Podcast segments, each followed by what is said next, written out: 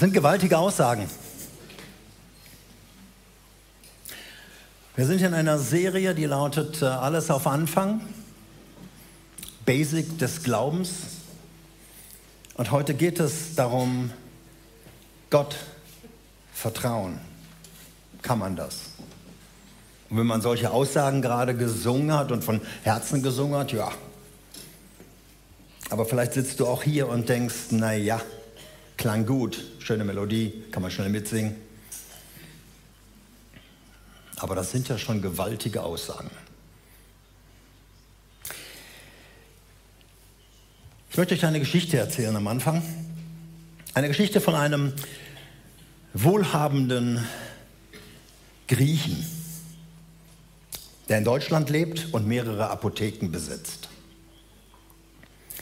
Er heißt Eukalyptus. Und ich hoffe, dass dieser Name nicht zu oft hier ist in diesem Raum. Er könnte aber auch deinen Namen haben. Seit Monaten laufen seine Geschäfte schleppend. Und es geht irgendwie den Berg runter. Es hat mehrere Ursachen. Corona spielt keine Rolle mehr. Aber es geht einfach immer schleppender und immer schlechter. Einige Apotheken musste er schon schließen. Und trotzdem noch keine Wende zum Guten. Das Wasser steht ihm bis zum Hals. Erst drohte die Insolvenz, jetzt hat sie ihn erreicht. Alles, was er so mühsam aufgebaut hat, alles, was er so, so lange Zeit geglaubt hat, dass es dass er durchgebrochen ist wirtschaftlich, droht jetzt wirklich alles runterzugehen. Und seine Mitarbeiter, seine Familie, alles mit dem bekannten Bach runterzugehen. Und da bekommt er ein unglaubliches Angebot von einem äußerst wohlhabenden Juden, über den Eukalyptus schon einiges gehört hat, aber den er noch nicht persönlich hat kennengelernt. Das Angebot ist unfassbar. Einerseits eine Schenkung, andererseits eine Tilgung von allen Schulden, die er hat, und darüber hinaus noch ein Angebot, sein Unternehmen auf sichere Füße jetzt zu stellen. Und Eukalyptus ist hin und her gerissen. Kann man so einem Angebot vertrauen? Ist es nicht zu schön, um wahr zu sein? Gibt es da Hintergedanken? Er hatte am Anfang seiner Karriere einmal mit einem Kredithain zu tun. Der hat ihm auch ein Riesenangebot gemacht. Und im Nachhinein hat er gemerkt, viel zu hohe Zinsen, unglaublich viel Kleingedrucktes. Es war ein riesiger Verlust für ihn. Und er war dankbar, dass er da wieder rausgekommen ist. Also ist er jetzt sehr vorsichtig. Und er bespricht sich mit seinem Steuerberater. Dafür sind diese Leute ja da. Der prüft alles und kommt zu dem Ergebnis, es ist nichts Verwerfliches. Alles scheint in Ordnung zu sein. Das Angebot ist klar, die Zahlen sind klar und die Unterschrift unter dem Angebot ist besiegelt, ist echt. Nichts ist getürkt und das ist ja für Griechen wichtig. Aber Eukalyptus bleibt unsicher. Er ist einfach zerrissen, weil es nicht so passt mit dem, was er bisher erlebt hat. Da meint es jemand wirklich gut mit ihm? Da ist jemand bereit, einen Preis zu zahlen und alle seine Schulden zu tilgen? Und das ohne Hintergedanken. Eukalyptus hat einen guten Freund und eine gute Bekannte. Und äh, die sitzt zufällig heute im Gottesdienst. Und auch der Freund sitzt heute im Gottesdienst, zufällig auf deinem Platz. Und dich würde er jetzt fragen, sag mal, was rätst du mir? Was würdest du machen? soll ich auf dieses Angebot eingehen? Verlockend einerseits, aber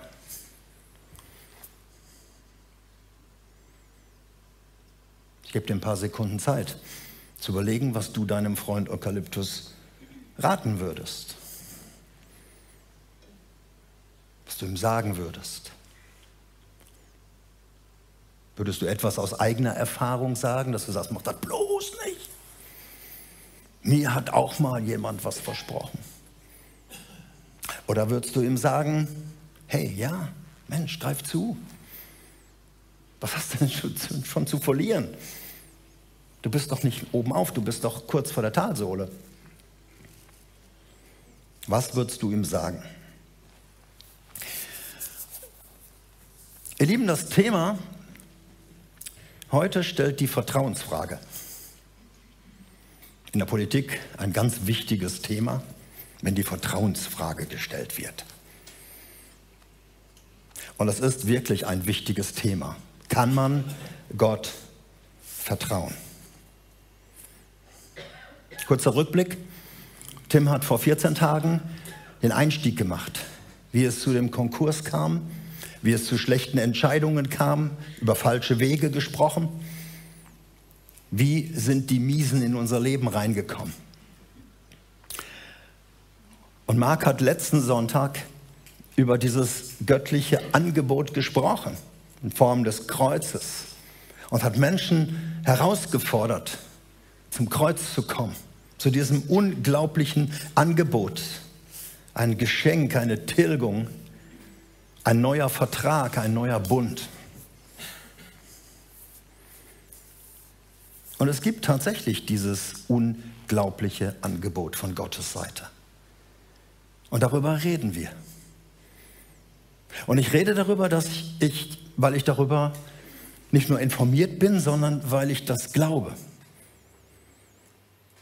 Ich rede nicht darüber, weil ich dafür bezahlt werde. Dass man sagt, so was muss man hier erzählen. Sondern weil ich davon überzeugt bin. Und natürlich, es geht um viel, viel mehr als um Geld und wirtschaftliche Unterstützung. Und trotzdem helfen uns die, solche Geschichten oder solche Vergleiche. Auch Jesus hat sie damals ganz oft gebraucht. Jesus hat über Geld unglaublich oft gesprochen weil er es immer wieder benutzt hat für Vergleiche für unsere Lebenssituation, der ja ist. Über Finanzen, Miseren, Aktien, damals hieß es noch Talente. Und all diese Dinge hat er immer wieder gebraucht, um Sachen deutlich zu machen. Und deshalb habe ich auch diese Geschichte am Anfang gewählt. Ich kann auch ein anderes Beispiel wählen. Stell dir mal vor, für deine Situation, ich weiß nicht, ob du gerade wirtschaftlich auch ein bisschen am Schwimmen bist,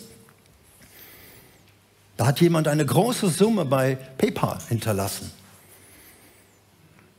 Und sie ist für dich, sie ist auf deinen Namen hinterlegt worden. Geld, was du im Augenblick dringend brauchst. Die Summe ist da, es ist bescheinigt. PayPal hat ja sogar bescheinigt, dass es da ist. Was musst du tun? Du musst es rüberkriegen auf dein Konto. Du musst es transferieren. Auf dem PayPal-Konto nützt es dir nicht viel, sondern du musst es für dich anwenden, auf dein Giro oder Kreditkonto oder wo auch immer du deine Konten hast. Und dann ist es deins.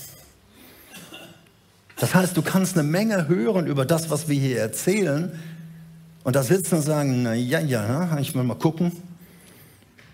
Aber es geht heute nicht nur um Gott und nicht nur um Vertrauen, sondern es geht um dich. Ob du ihm vertrauen kannst. Das ist eine Frage des Vertrauens. Und das ist eine ganz wichtige Sache.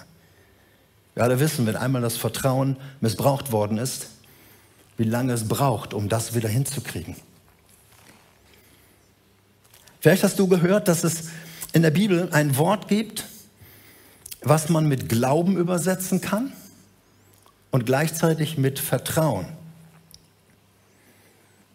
Und das gleiche Wort kannst du mit Vertrauen übersetzen und gleichzeitig mit Glauben. Es ist ein und dasselbe griechische Wort. Aber im Deutschen sind da riesige Unterschiede. Also, ich glaube an Gott. Wer noch? Oh, einige. Das kann man auch ganz schnell sagen. Ja, ich glaube an Gott. Leute sagen mir, oh, irgendwas muss es ja da geben. Ja, ich glaube da auch. Irgendeine höhere Macht. Der andere nennt es positive kosmische Energie. Der andere nennt es Manitou, weil ja auch schon Winnetou daran geglaubt hat. Also wie man diesen Namen dann nennt, irgendwas muss es geben, aber das ist auch eine Art von Glaube. Aber das ist keine Sicherheit. Irgendwas muss es da geben. Wenn ich sage, ich vertraue Gott, also das gleiche Wort, ich glaube an Gott, ich vertraue Gott, dann drücken wir damit etwas aus und sagen, ich kenne diesen Gott ein bisschen. Und ich vertraue ihm nicht nur hin und wieder, sondern manche sagen ja auch, sie haben ihr Leben, das ist das kostbare Leben, ihm anvertraut. Und das kann man nicht, wenn man so sagt, da muss es irgendwas geben. Sondern da ist es schon sehr, sehr persönlich. Also Glaube und Vertrauen, das sind im Griechischen das ein Wort. Aber bei uns geht das weit auseinander. Also ich stelle mir vor, ich gehe durch die Stadt, Montagmorgen, und da steht jemand, den ich noch nie gesehen habe, und der sagt zu mir, hören Sie mal, ähm, ich bin gerade blank, können Sie mir 50 Euro geben? Ich muss hier irgendeine Rechnung bezahlen und, äh, und ich verspreche Ihnen, glauben Sie mir, ich bin morgen früh wieder hier und ich gebe Ihnen das Geld zurück. Glauben Sie mir. Ich weiß nicht, wie viele Leute hier sitzen würden und sagen, ja klar, hat er doch gesagt, glaub mir. Die meisten würden wahrscheinlich sagen, ganz viel erzählen. Ich kenne dich ja gar nicht. Gleiche Situation, montags morgens. Marc kommt zu mir. Ich treffe Marc auf dem Hochtaler Markt. Und Marc sagt, hey, ich bin gerade ein bisschen klamm, Tanja hat mir das Konto gesperrt und kannst du mir, könntest du mir mal 50 Euro geben? Vertrau mir, ich, du kriegst das nächste Woche wieder. Natürlich würde ich dem auch nicht 50 Euro geben. Ich würde ihm 100 geben, weil wir sind ja befreundet. Ist also eine ganz andere Kiste, weil ich ihn kenne. Und wenn er sagt, du kriegst das nächste Woche wieder, dann weiß ich, das macht er. Glaube und Vertrauen. Ihr Lieben, wenn wir nur 5% wüssten, wer Gott ist. Ich habe heute Morgen den Mitarbeitern einen Vers vorgelesen. Gott, du bist voller Güte und voller Erbarmen. Ein ganz kleiner Teil von Gott. Wenn wir nur 5% wüssten, wie das Herz des Vaters tickt, seine Treue, sein Erbarmen, jeder von uns, jeder, würde sagen, mehr. Ich möchte ihn kennenlernen, mehr, näher, ihn mehr lieb haben, ihn mehr, einfach ihm mehr vertrauen. Das Problem ist, wir haben noch weniger als 5% oft von Gott. Ja, es gibt hier einige, die kennen ihn schon recht lange. Aber hier gibt es einige, die wissen nicht genau. Irgendwas muss es da geben, ja. Wir haben Vorstellungen. Die Bibel sagt, wir sollen uns kein Bild von Gott machen und trotzdem haben wir alle ein Bild. Wir haben eine Vorstellung, wie dieser Gott wohl ist. Und diese Bilder sind sehr, sehr unterschiedlich. Ganz früh, schon von klein auf, von Anfang an, hat jemand angefangen, dieses Bild zu malen in deinem Leben. Oft waren es die Eltern, manchmal auch die Oma Irgendwann dann ein Rallye-Lehrer, Freunde, die Kirche, ein Pfarrer, ein Priester, ein Prediger, was auch immer. Sie haben angefangen, Bilder zu malen in deinem Inneren über Gott. Und dieses Bild hast du heute noch. Vielleicht hoffentlich revidiert. Aber manche haben so ganz blasse Bilder so, so, wo man muss man zweimal hingucken, so, so, so blasse Farben. Da ist was, aber man kann es nicht so erkennen von Gott. Manche haben nahezu ein weißes Blatt, weil sie in einem Elternhaus gelebt haben, wo man über diesen Gott nicht geredet hat. Den gab es nicht. Das hast du ein atheistisches Elternhaus. Lass mich mit dem Scheiß in Ruhe. Ein weißes Blatt. Keine Ahnung, wer das ist. Manche haben dunkle Bilder von Gott. Gruselige Farben. Dunkle Bilder mit keinem Gott, den man lieben möchte. Und den man näher kennenlernen möchte. Andere haben so Figuren im Kopf. Gott ist wie so ein Schiedsrichter, der immer so aufs Spielfeld guckt und der nur dabei ist, immer zu pfeifen, wenn faul gespielt wird und gelbe und rote Karten verteilt. Und so achtet Gott auf Menschen. Was da gespielt wird, ist ihm egal. Hauptsache, es wird kein Foul gespielt. Andere buchstabieren Gott, vor allen Dingen oft jüngere Leute, G-O-T-T, guter Opa, total taub. Das ist so einer, ja, der anderen Generation. Für mich nicht relevant. Das ist so einer, den man Weihnachten besucht, wo die Kirchen voll sind. Da geht man hin. Aus Tradition, weil die Oma dazu will. Aber letzten Endes eine Generation, mit der man nichts zu tun haben will. Manche betrachten Gott auch als Spielverderber. Alles, was Spaß macht, abklemmen. Frag nicht, nichts für dich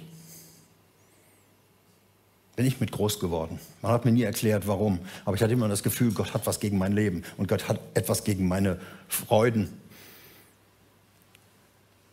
Und ich habe jahrelang all die Leute beneidet, die an diesen Gott nicht geglaubt haben und machen konnten, was sie wollten.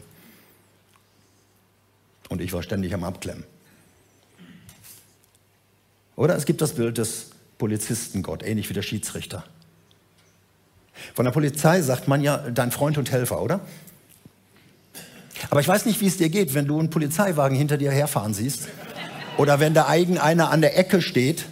Ich hatte noch nie das Gefühl, anzuhalten, dahin zu rennen und sagen, meine Freunde und meine Helfer, schön, dass ich euch sehe. Guckt doch mal mein Auto an, ob alles in Ordnung ist. Sobald die auftauchen, irgendwie, die mögen gar nichts Böses im Kopf haben, sitzt du da und wirst ja, innerlich ein bisschen. Kennst du das von Gott?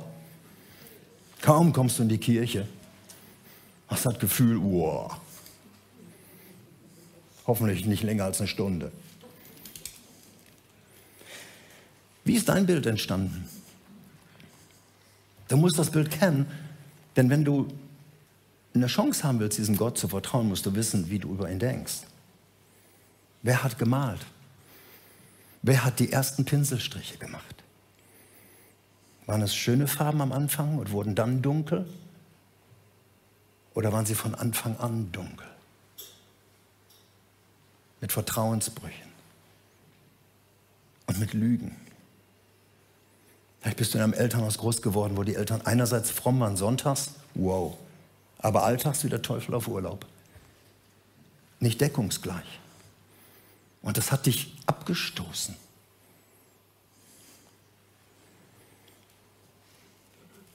Wenn man jetzt Zeit hätte, könnte man sich austauschen. Ihr könnt das in kleinen Gruppen machen. Ihr könnt das zu Hause machen. Wie war dein Gottesbild? Nicht unbedingt, wie ist es heute, sondern wie ist es groß geworden? Mit welchem Gottesbild bist du groß geworden? Blass, dunkel, irgendwelche Figuren. Ihr Lieben, der unsichtbare Gott, den noch nie einer gesehen hat.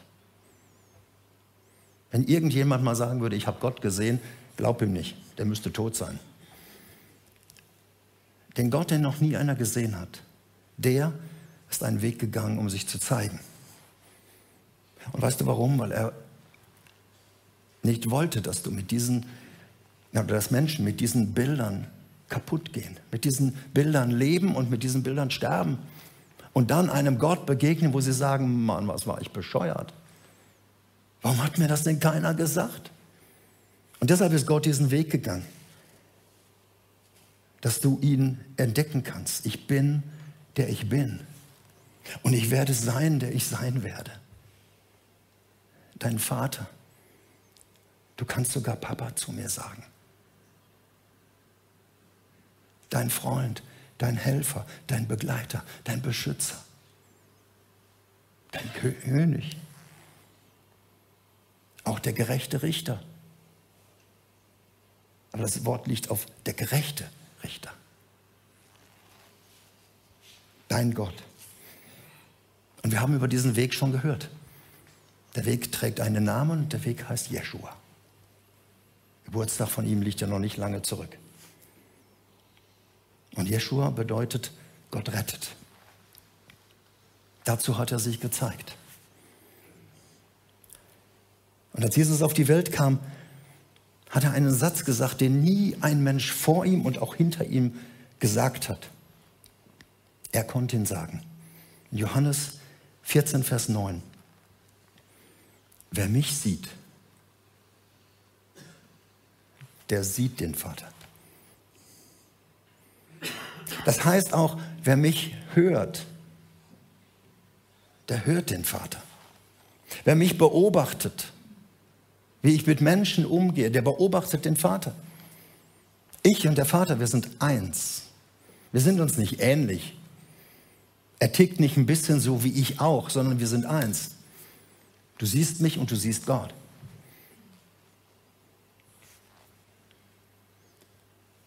Das heißt, wenn du mit deinem alten Bild aufräumen möchtest, wie ist er denn? Dann kann ich dir nur sagen, lerne Jesus kennen. Dann siehst du, wie er ist. Und Menschen haben eine Hochachtung an Jesus, auch wenn sie so an Gott nicht glauben, aber wenn sie so die Geschichten von Jesus sehen, da macht sich kaum einer darüber lustig, weil er war authentisch, er war echt. Lernen Jesus kennen. Ein Mann, der drei Jahre mit Jesus unterwegs war damals, war der Jünger Johannes später der Apostel Johannes. Und er hat einen äh, Brief geschrieben, mehrere Briefe und auch ein Evangelium. Und im Prolog von dem Evangelium heißt es in Johannes 1, Vers 14, er, damit spricht er von Jesus, er, der das Wort ist, der wurde Mensch. Und er lebte unter uns. Er war voller Gnade und Wahrheit und wir wurden Zeugen seiner Herrlichkeit. Der Herrlichkeit, die der Vater ihm, seinem einzigen Sohn, geschenkt hat, gegeben hat. Ich liebe diese Zusammenfassung im Leben Jesu, eine der schönsten Zusammenfassungen seines Lebens. Voller Gnade und Wahrheit. Das ist ja das, was wir Menschen oft nicht hinkriegen. Entweder uns geht es ums Recht und wahrhaftig zu sein und dann sind wir oft lieblos oder wir sind voller Liebe und dann lassen wir was hinten runterfallen. Jesus war voller Liebe, voller Erbarmen und voller Wahrhaftigkeit. Und das hat er immer zusammengekriegt. Ich liebe eine Geschichte besonders, die das so zeigt, die Frau am Jakobsbrunnen. Johannes 4 kannst du es nachlesen. Da ist eine Samariterin. Jesus spricht mit ihr, machen eine theologische Debatte ein bisschen. Und dann sagt Jesus zu ihr, übrigens, hol mal deinen Mann. Und die Frau sagt, fällt gerade aus, wegen ist nicht, also ich habe keinen. Dann sagt Jesus, ja, du hast richtig geantwortet. Du hattest bereits fünf Männer. Und den, bei dem du jetzt wohnst, ist auch nicht deiner. Sehr wahrhaftig. Und es stimmte. Aber was ist der Grund, warum die Frau weggeht von Jesus, ins Dorf geht und sagt, hey, den müsst ihr hören? Ob das nicht der Messias ist? Der hat mir die Wahrheit gesagt. Aber Jesus musste das in einer Form gesagt haben, die nicht abstoßend war, verletzend, von oben herab. Sondern die Frau wurde die erste Missionarin für Jesus und hat die Leute alle rausgeschickt. Jesus begegnet ihr voller Liebe und Erbarmen. und bleib wahrhaftig. Noch einmal, wenn du wissen willst, an wen du glauben sollst, wenn du wissen willst, wem du vertrauen sollst, rate ich dir, lass Jesus sein Bild von seinem Vater in dir malen. Alles auf Anfang. Ein weißes Blatt. Jesus radiert da nicht rum, sondern er fängt an, dir diesen Gott zu zeigen, von dem er gekommen ist. Aber wichtig ist, und damit im letzten Teil möchte ich sagen, entscheiden musst du. Das ist alles ein Angebot. Das ist alles zu schön, um wahr zu sein. Ist wirklich so ein Gott, der selbst da, wo ich ethisch so versagt habe, wo ich so viel Mist gebaut habe, wo ich vielleicht meine Ehe in Sand gesetzt habe, wo ich mich an meinen Kindern vergangen habe, was immer ich getan habe an schlimmen Dingen, immer noch das Angebot aufrecht hält. Alles auf Anfang.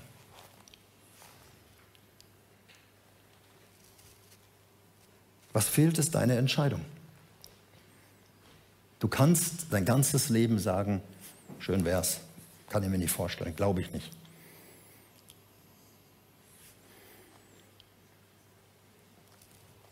Es ist deine Entscheidung. Und ihr Lieben, auch das ist mir wichtig zu sagen, es geht hier nicht um eine billige Einladung. Komm zu Jesus und es wird alles gut. Komm zu Jesus und du hast keine Probleme mehr.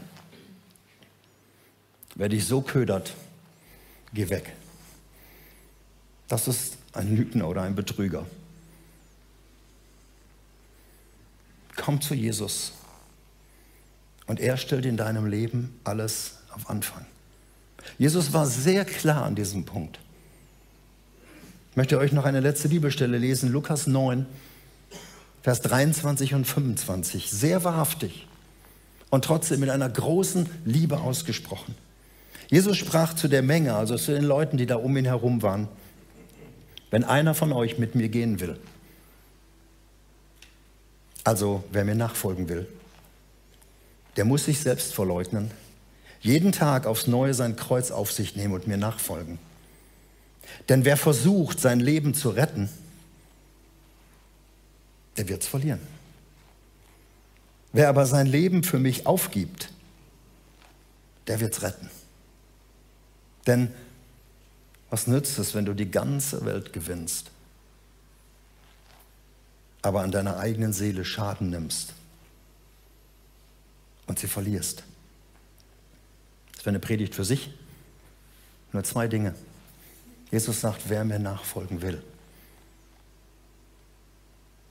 Niemand zwingt Jesus. Und niemand wird bis heute gezwungen. Wer mir nachfolgen will. Jesus wird dir nicht nachfolgen. Er wird sich auf die Suche machen nach dir. Das macht er schon lange. Sonst wärst du nicht hier. Aber er wird dir nicht nachfolgen sondern er will, dass du ihm nachfolgst. Das ist sein Angebot. Und um dieses Ziel zu erreichen, nennt Jesus wirklich sehr offen und sehr ehrlich, nicht nur an dieser Stelle, dass es Konsequenzen hat. Dass du eben nicht mehr die Nummer eins bist, sondern er. An anderer Stelle sagt er, wer nicht bereit ist, alles zu verlassen, um meinetwillen, der ist meiner nicht wert. Das sind so Worte, wo man sagt, uh, Aber es stimmt. Jesus lädt die Leute nicht ein zu einem religiösen Trip am Wochenende. Auch nicht, dass, du alle, dass alle ein bisschen netter werden. Es geht wirklich um Leben und Tod und um das, was danach kommt. Und deshalb ist dieses Angebot Jesu allumfassend. Nicht nur komm, mach, folge mir nach und wirst schon sehen.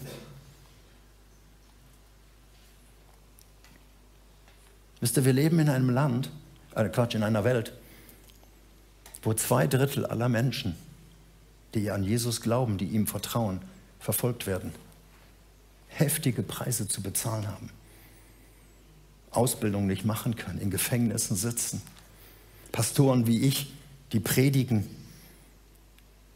und die daraufhin gefangen genommen werden und zehn Jahre irgendwo in einem Arbeitslager sind. Es ist nach wie vor eine, eine wichtige Entscheidung. Wir leben hier in einer großen Freiheit. Christsein kostet in dem Sinne nichts, außer dass manche Leute müde lächeln vielleicht. Und trotzdem ist es wichtig, dass du weißt, es geht um einen Wechsel an Leitung im Leben.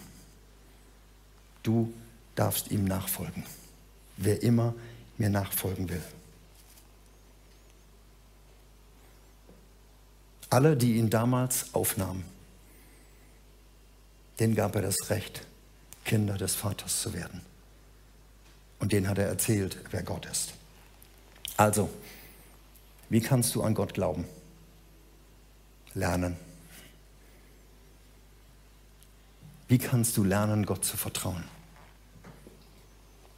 Ich kann dir einfach nur sagen, lerne Jesus kennen. Dann zeigt er dir, wer Gott der Vater ist und folge Jesus nach, dann bringt er dich nach Hause zu diesem Gott und Vater. Und dass du einmal da stehst, obwohl du dir das alles nicht vorstellen konntest.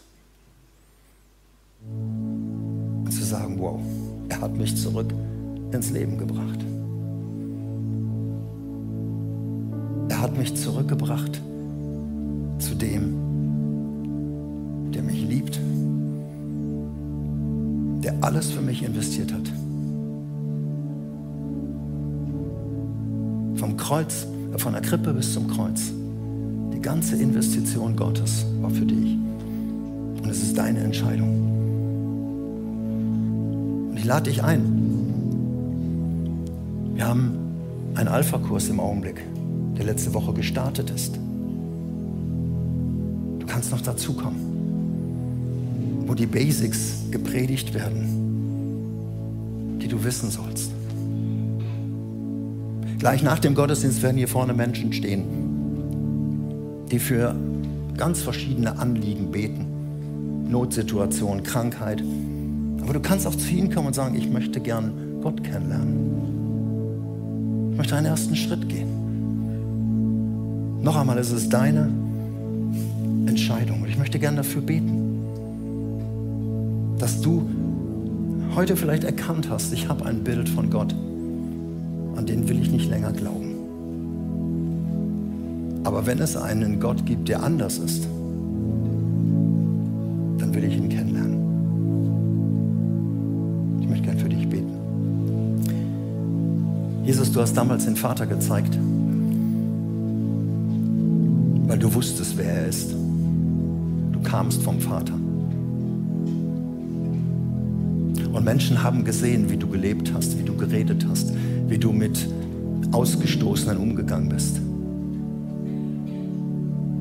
Du dir Zeit für einzelne Menschen genommen hast. Und immer klingt der Satz nach, wer mich sieht, der sieht den Vater. Und das ist dein Anliegen auch heute. Dass du den Einzelnen hier siehst, den Einzelnen im Livestream siehst, den Einzelnen in der Lounge siehst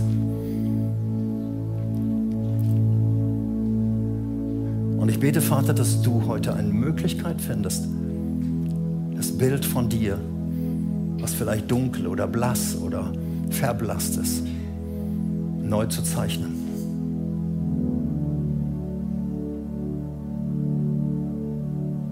Ich bete für jede einzelne Entscheidung, die jetzt auf dem Stuhl getroffen wird.